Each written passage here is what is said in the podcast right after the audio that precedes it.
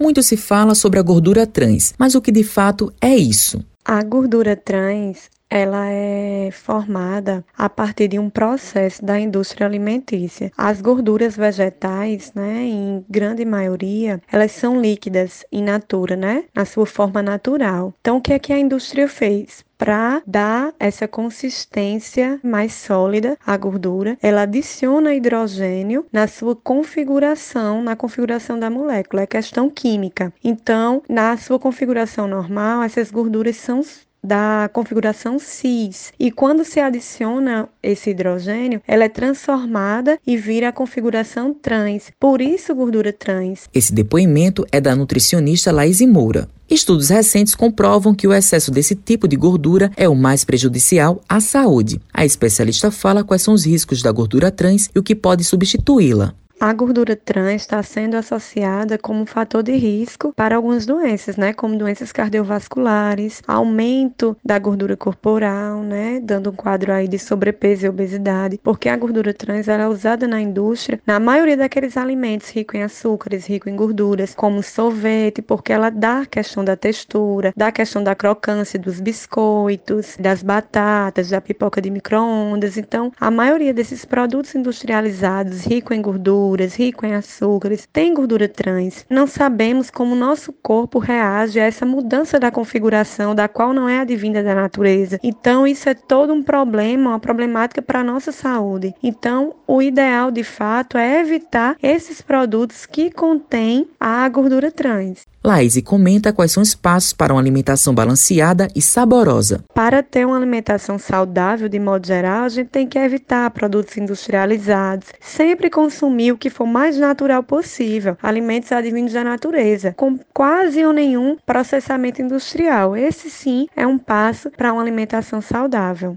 Matheus Silomar para a Rádio Tabajara, uma emissora da EPC, Empresa Paraibana de Comunicação.